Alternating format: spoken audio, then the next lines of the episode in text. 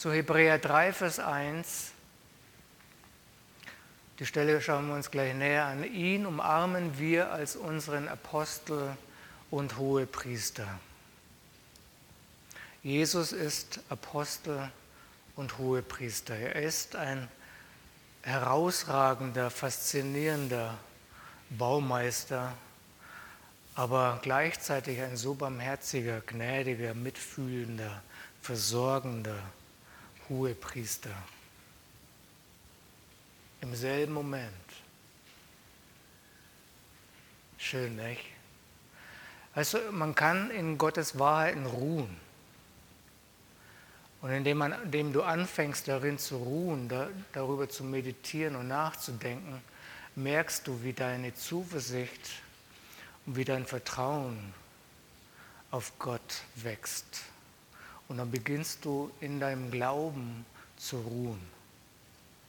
24 Stunden, ob du schläfst oder gehst, in dem zu ruhen, wer Jesus ist. Darüber kann man mal nachdenken. Ne? So, ich lese euch mal die ersten sechs Verse vor, übersetzt aus der Passion Translation. Und darum, liebe Brüder und Schwestern, die ihr jetzt heilig gemacht worden seid, jeder von euch ist zu dem Fest eurer himmlischen Berufung eingeladen. Befestigt also eure Gedanken voll und ganz an Jesus. Ihn umarmen wir als unseren Apostel und Hohepriester. Denn er war treu gegenüber dem Vater, der ihn ernannt oder ihn gesandt hat, in der gleichen Weise wie Mose ein Vorbild der Treue war in dem, was ihm anvertraut wurde. Aber Jesus ist würdig, eine viel größere Ehre zu empfangen als Mose. Denn derjenige, der ein Haus baut, verdient mehr geehrt zu werden als das Haus, das er baut. Jedes Haus wird von jemandem gebaut, aber Gott ist der Designer und Erbauer von allen Dingen. Wahrlich, Mose hat in allem, was Gott ihm auftrug, treu gedient. Seine Arbeit illustriert prophetisch die Dinge, die später gesprochen wurden und sich erfüllten. Aber Christus ist mehr als ein Diener. Er war treu als Sohn, verantwortlich für Gottes Familie. Und jetzt sind wir ein Teil seiner Familie, wenn wir weiterhin mutig an unserem kühnen Vertrauen und unserer siegreichen Hoffnung festhalten. Das ist powerful.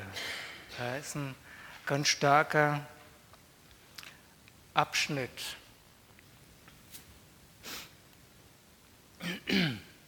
So, wenn die Herrschaft Gottes sich manifestiert, wenn Gottes Herrschaft sich entwickelt, wenn Gottes Herrschaft sich letztendlich, wenn sie Kultur wird, dann geht es Menschen besser.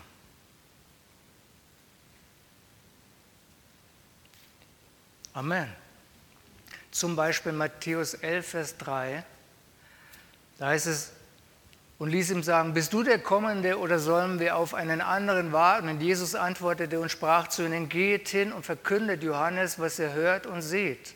Blinde werden sehend und Lahme wandeln, Aussätzige werden gereinigt und Taube hören und Tote werden auferweckt und Armen wird gute Botschaft verkündigt und glückselig ist, wer irgend sich nicht an mir ärgern wird. Wir haben hier gelesen und darum, Brüder, ja, die ihr jetzt heilig gemacht worden seid, jeder von euch ist zu dem Fest eurer himmlischen Berufung eingeladen. Ja, du und ich, wir sind Teilhaber am Himmel. Oder anders ausgedrückt, du und ich, wir sind Teilhaber, Teil der Königsherrschaft Gottes. Ja, und Jesus sagt, hey, wenn Blinde wieder sehen werden, wenn Lahme anfangen wieder zu gehen, ja, wenn sogar Tote auferweckt werden und wenn den Armen eine gute Botschaft verkündigt wird, dann wisst ihr, das Reich Gottes ist hier. Der Himmel manifestiert sich. Hey, wenn der Himmel sich manifestiert, geht es Menschen besser. Klar, wir haben auf der einen Seite haben wir die spektakulären, spontanen Dinge, Blinde werden sehend, sogar Tote werden auferweckt. Aber wenn Jesus sagt, den Armen wird eine gute Botschaft vermittelt, dann wissen wir jetzt ja seit zehn Minuten, dass Wahrheit und Gnade zusammengehören dass eine Botschaft, eine wahrheitsgemäße Botschaft verbunden ist mit der Gnade, in dieser Botschaft, in dieser Wahrheit zu leben. So wenn den Armen eine gute Botschaft verkündigt wird, wenn ihnen Wahrheit verkündigt wird, dann kommt die Gnade mit ihnen oder zu ihnen heraus aus ihrer Armut und hinein in das Wohlergehen Gottes.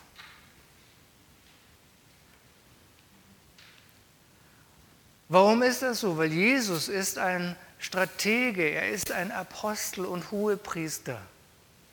Er hat eine Botschaft, er hat ein, das himmlische Konzept, das Evangelium ist das himmlische Konzept, um Menschen aus ihrer Armut zu führen, in welchem Bereich auch immer. Ich rede jetzt nicht nur über finanzielle Not, sondern über eine persönliche, seelische, innere Not. Jesus sagt, den Armen wird wird eine Botschaft gebracht, die sie herausführt aus ihrer Not. Ist das nicht stark? Und ihr Lieben, genau darum geht es. Wenn wir Teilhaber sind am Himmel, wenn der Himmel ein Teil von uns ist, wenn wir ein Teil des Himmels sind, dann geht es darum, denn wenn der Himmel sich manifestiert, dann beschreibt Jesus, dann geht es Menschen besser. Und darum geht es. Jesus ist Apostel und hohe Priester. Er ist der Mitfühlende, der alles durchlitten hat. Der weiß, wie Menschen sich fühlen. Er weiß mit Menschen, wie es ihnen geht, ohne den Himmel. Aber er ist Apostel. Und er weiß, wie man Dinge baut und wie man Dinge verändert. Ist das nicht stark? dass wir nicht nur eine gute Botschaft haben? Das ist es nicht wunderbar, der Gedanke, hey, wir haben nicht nur die Kraft zu heilen, damit die Blinden, wir haben uns vom Gottesdienst haben wir uns darüber unterhalten, wir müssten eigentlich mal dahin kommen, dass wir unsere Brillen wieder loswerden. Weil wir sind nicht geschaffen worden mit See, Sehhilfen oder Sehschwäche. Amen. Ich glaube, Adam und Eva konnten hundertprozentig, sie haben hundertprozentige Sehkraft. Ich preise den Herrn für meine Lesebrille. Deswegen lese ich schon gar nicht mehr von meinem Skript ab, sondern gucke da hin, weil es da größer steht. Ja? Versteht ihr? Wäre das nicht irgendwie cool, wenn wir unsere Brillen loskriegen? So der göttliche Laser und alles gut? Jeder Grünstich, jeder Graustich und was noch für ein Stich, Sonnenstich, ja, den hauen wir auch weg. Wäre das nicht stark?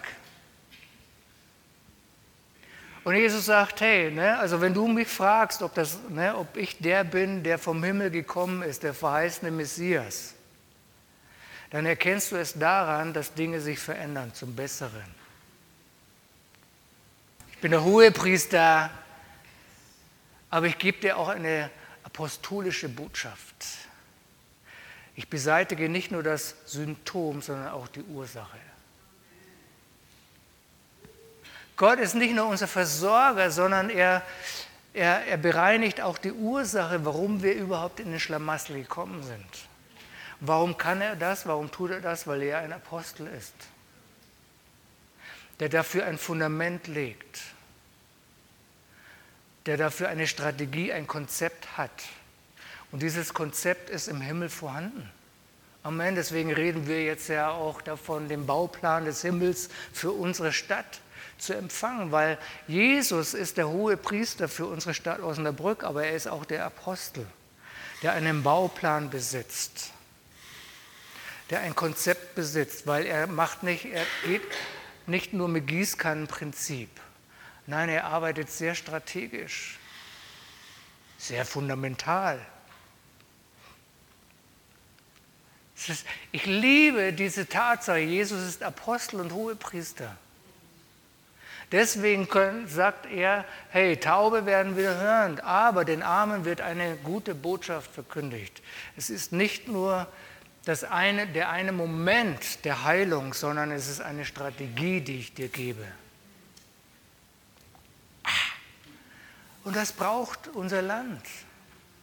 Es fängt ja schon in der Regierung an.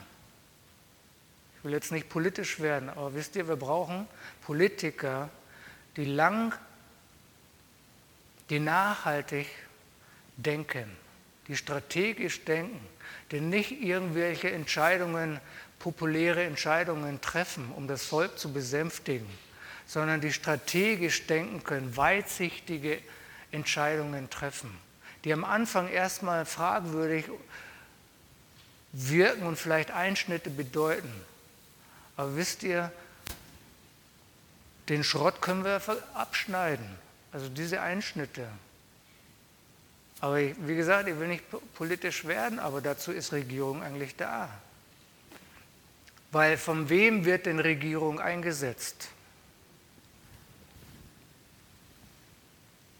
Gott setzt Regierungen ein. Gott bringt Regierende in Verantwortung, so zu denken, wie der Apostel und der Hohepriester denkt. Zu bauen und zu bewahren. Zu bauen und zu versorgen. Amen. Ich finde Jesus so faszinierend. Er ist unser Apostel und Hohepriester. Ist das nicht ein faszinierender Gedanke? Wir wollen die Welt verändern? Ja, ja nur so.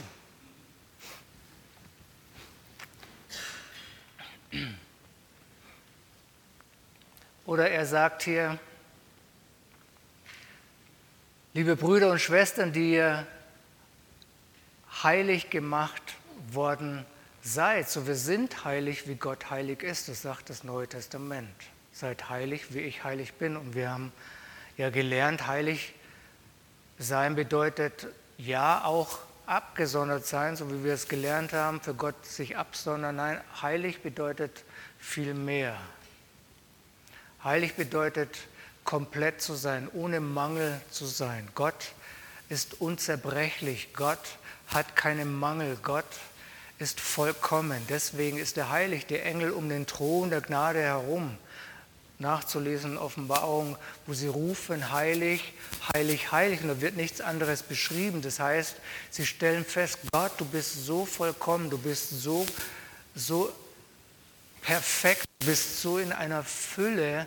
Und sie entdecken mehr und mehr diese Fülle und rufen, heilig, heilig, heilig. Vollkommener, unzerbrechlicher Gott. Und das Neue Testament sagt, wir sind heilig oder wir sollen heilig sein, wie er heilig ist. Das heißt, seine Fülle beginnt unser, unser Leben auszufüllen. Wer füllt denn unser Leben aus? Der Himmel füllt unser Leben aus. Gott, der du thronst in den Himmeln.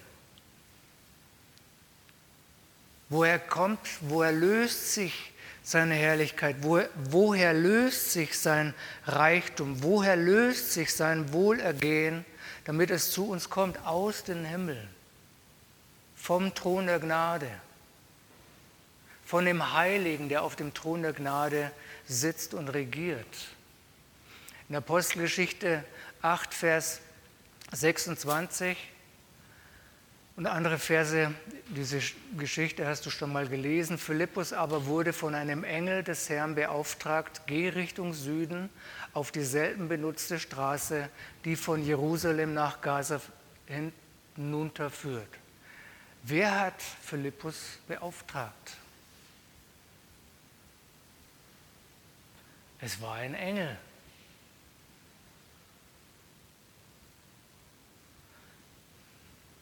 Also vielleicht hat mich auch schon mal ein Engel beauftragt, aber mir ist es nicht aufgefallen. Engel, ein Engel hat Philippus beauftragt. Hat das mit Engelanbetung zu tun? Nein, mit Praxis. Der Himmel praktiziert sowas. Ja. Gott sagt, er sendet seine Engel aus. Und sie sind wie Winde oder sie sind wie Feuer. Gott sendet seine Engel wozu? Um einen Philipp, zum Beispiel einen Philippus zu beauftragen, hey, ich kenne eine Straße, die ist ziemlich unbefahren, aber da befindet sich einer gerade, ein Eunuche, ein Kämmerer, der meditiert gerade über das Erlösungswerk. Und es wäre doch genial, ihm ne, das auf, auszulegen. Es wäre doch fantastisch, wenn du ihm das erklärst, damit er das versteht, die richtigen Schlussfolgerungen zieht und im Glauben danach handelt. Philippus, bist du damit einverstanden? Ja, Engel. Und dann lief er los. Und dann heißt es in Vers 29, Gottes Geist sagte zu Philippus, lauf hin und folge diesem Wagen. Jetzt ist es plötzlich der Heilige Geist. Ja, wie denn? Ja, ist doch, es ist nicht egal, aber mal ist es ein Engel und mal ist es der Heilige Geist. So arbeitet der Himmel. Mal ist es ein Engel ich würde sagen, meistens der Heilige Geist. Ja, hier eine Szenerie, eine, eine Erfahrung des Philippus. Einmal spricht der Engel zu ihm, beauftragt ihn und dann spricht der Heilige Geist zu ihm. Das ist normal, das ist Himmel. Vers 39, als sie wieder, ne, dann war das halt so, dann hat er ihm das Wort erklärt und dann hat der Kämmerer gesagt, also wenn das so ist, du da unten ist Wasser, komm dann, lass ne, dann tauf mich jetzt. Ich habe es jetzt verstanden. Warum nicht? Dann machen wir es gleich. Gute Entscheidung. Das Beste am besten gleich. Wenn es möglich ist. So er sah die Möglichkeit, sofort darauf zu reagieren. So er ließ sich taufen. Dann heißt es Vers 39, als sie wieder aus dem Wasser kamen, wurde Philippus vom Geist des Herrn entrückt. Ho. Philippus wurde entrückt.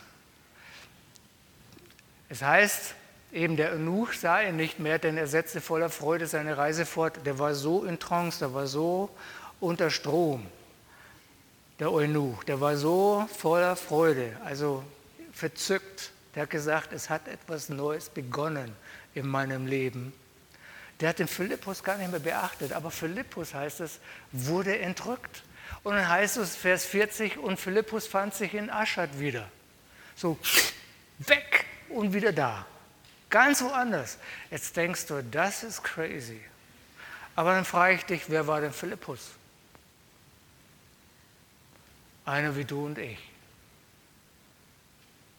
Der wurde von einem Engel beauftragt, der wurde vom Heiligen Geist geleitet und himmlische Airline entrückt und woanders wieder auftauchen. So arbeitet der Himmel ob wir das wollen oder nicht. Aber ich will. Ich will. Amen, weil Jesus arbeitet so. Jesus schickt mal seine Engel und dann, dann macht es mal der Heilige Geist und dann. Er macht das. Er fragt uns nicht, ob er das tun darf. Er tut das. Und wenn wir Teilhaber des Himmels sind, Teilnehmer, dann sollte das, wie es heißt, es sollte wie ein Fest sein. Wir sollen das zelebrieren. Wir sollen uns daran freuen, wenn diese Dinge geschehen. Macht jemand mit? Also ich, das hat bei mir angefangen. Und weil er der Anfang und das Ende ist, mache ich da weiter.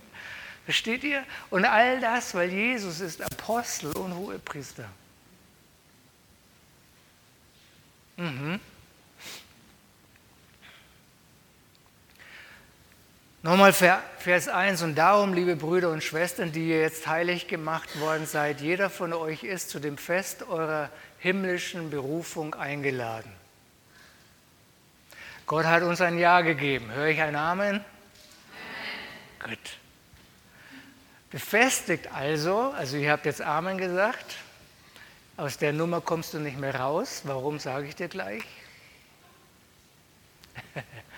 Befestigt also eure Gedanken voll und ganz an Jesus. Ihn umarmen wir als unseren Apostel und Hohepriester. So, wir sind eingeladen. Man kann das auch übersetzen. Du bist aufgerufen, das Leben des Himmels zu teilen. Im Aramäischen bedeutet es mit einer Berufung gerufen. So Gott hat dich nicht nur gerufen, sondern er ruft dich mit einer Berufung. Viele, viele, manche fühlen sich berufen, aber haben keine Berufung. Aber wenn du berufen bist mit einer Berufung, dann mal los. Und den Himmel zu teilen, daran teilzuhaben, ist Teil unserer Berufung. Und wir sagen Amen oder auch nicht. Also der Ruf stammt aus dem Himmel und zieht uns in den Himmel. Dann sagt der Vers, deine Gedanken an Jesus voll und ganz befestigen. Was bedeutet, Du entdeckst Jesus, wer er ist. Und Vers 1 sagt in einer anderen Übersetzung, legt eure ganze Aufmerksamkeit auf Jesus, den Apostel und Hohepriester. Nimm also deine ganzen Gedanken und binde deine Gedanken, dein Gedankensystem an die Tatsache, wer Jesus ist.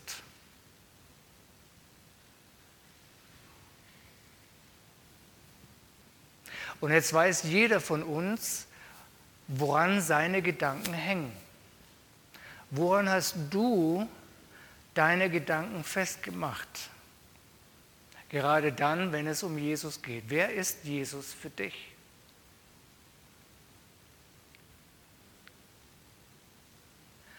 Und die Bibel ist klar, sie sagt, nimm deine Gedanken, binde sie an der Tatsache, an die Tatsache, dass Jesus der Apostel und der Hohepriester ist. Mach dich damit vertraut, weil das ist Himmel. So agiert der Himmel. Du umarmst ihn als den, der er ist.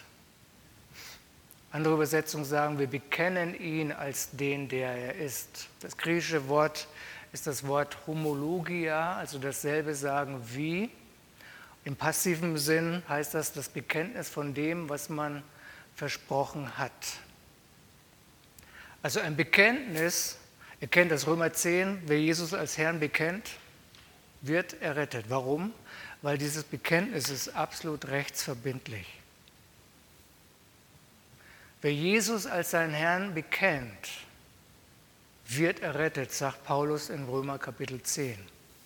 Das heißt, niemand kann es dir mehr nehmen. Es hat eine Rechtsgültigkeit. Es hat eine Verbindlichkeit. Keine Schuld, kein Versagen nimmt dir das Recht, errettet zu sein.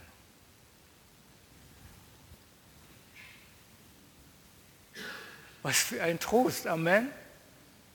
Wenn wir versagen, wenn wir missbauen, dann nimmt der Mist dir nicht das Recht, dich Kind Gottes zu nennen. Warum? Weil dein Bekenntnis, dass Jesus dein Herr ist, ist rechtsgültig für jeden. Und in demselben Maß sollen wir Jesus bekennen als Apostel und Hohepriester. Und es hat eine Gültigkeit, eine Verbindlichkeit. Und das macht die Sache äußerst spannend. Es ist nicht wie so eine Eintagsfliege, sondern das ist, so ist es und so wird es immer bleiben. So Gott schließt den apostolischen und priesterlichen Dienst in Jesus zusammen. Beim nächsten Mal mache ich mit dem Thema weiter. Wisst ihr, habe ich dir, dich schon mal, habe ich dich jetzt, konnte ich dich jetzt auf eine Fährte führen, auf eine Fährte stellen? Das eine noch, wer kennt Jakob im Alten Testament? Diese Szenerie, wo, wo Jakob mit Gott kämpfte, kennt ihr das? Und dann heißt es, dass er rang und dass er Gott umarmte. Und was hat er dabei gesagt? Ich lasse dich nicht los, es sei denn, du segnest mich.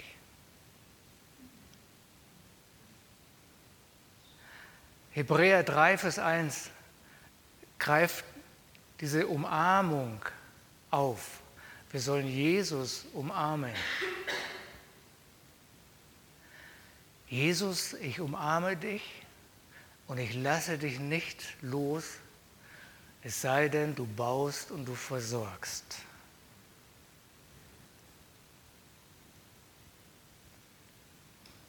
Sind wir in Christus gesegnet? Wir haben Christus umarmt und in ihm sind wir zur Fülle gebracht. Wir sind die gesegnetsten Wesen im ganzen Universum.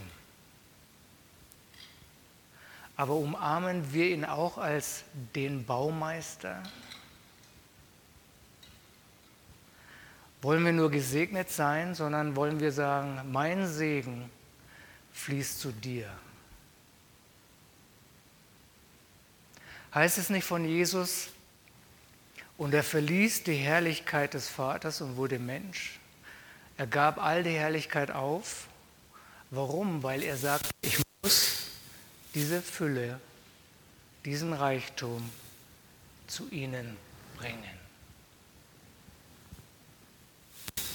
Weil ich bin hohe Priester, aber ich bin auch Apostel. Lasst uns Jesus umarmen als den, der er ist. Und Jesus ist ein Erbauer. Jesus ist der, der wiederherstellt. Jesus ist der, der Dinge neu macht. Jesus ist der, der Menschen Gutes tut, der den Armen eine gute Botschaft verkündigt. Warum tut er das? Er ist Apostel und Hohepriester im selben Moment. Er ist nicht nur Hohepriester, der Mitleid mit uns hat, sondern im selben Augenblick ist er der, der das Alte nimmt und etwas Neues entstehen lässt, der etwas Neues aufbaut. So in diesem Sinne,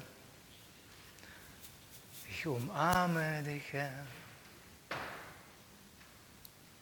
Ich umarme dich, Jesus, als Apostel und Hohepriester. Umarme Jesus. Du brauchst ihn als den Baumeister, genauso wie du ihn brauchst als der Hohepriester. Der Mitleid hat mit deinen Schwachen, der sie versteht, der dich versorgt, der dich umgarnt mit seiner Gnade, mit seiner Barmherzigkeit. Aber er ist auch so